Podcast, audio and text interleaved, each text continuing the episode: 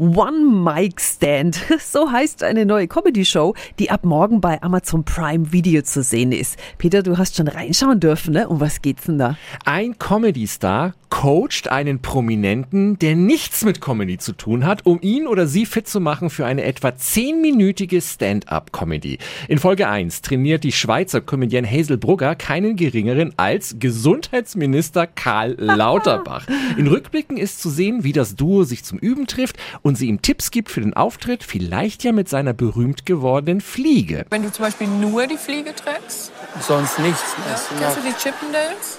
Nee, kenne ich nicht, aber... Das, da sehe ich dich. Ja, so, die sind nachts nur die Fliege, oder? Also, mal, es wäre auf jeden Fall ein Lacher. Oh Gott, das wäre aber wahrscheinlich mein letzter Lacher. Und dann kommt der Auftritt vor Publikum und Lauterbach haut einen Gag nach dem anderen raus. Was hat mein Friseur gemeinsam mit der SPD? Beide sind Experten im schlecht abschneiden.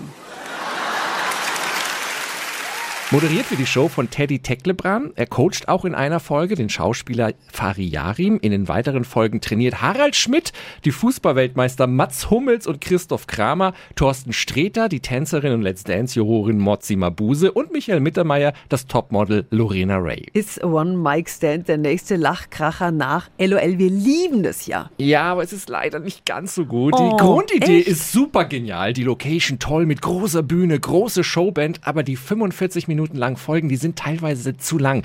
Der jeweilige Comedy-Star macht quasi das Warm-up für den Neuling und es wird immer so unvermittelt unterbrochen von den Rückblicken, bis am Ende dann endlich mal der Auftritt der Comedy-Anfänger kommt. Das zieht sich dann manchmal doch arg. Meine Wertung 6 von 10 Helmchen.